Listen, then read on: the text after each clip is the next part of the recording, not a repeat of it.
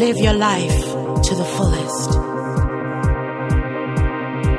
Don't let adversities bring you down. Never, ever give up on you and who God designed you to be. To be, to be, Val Palby in the mix. Val Palby in the mix.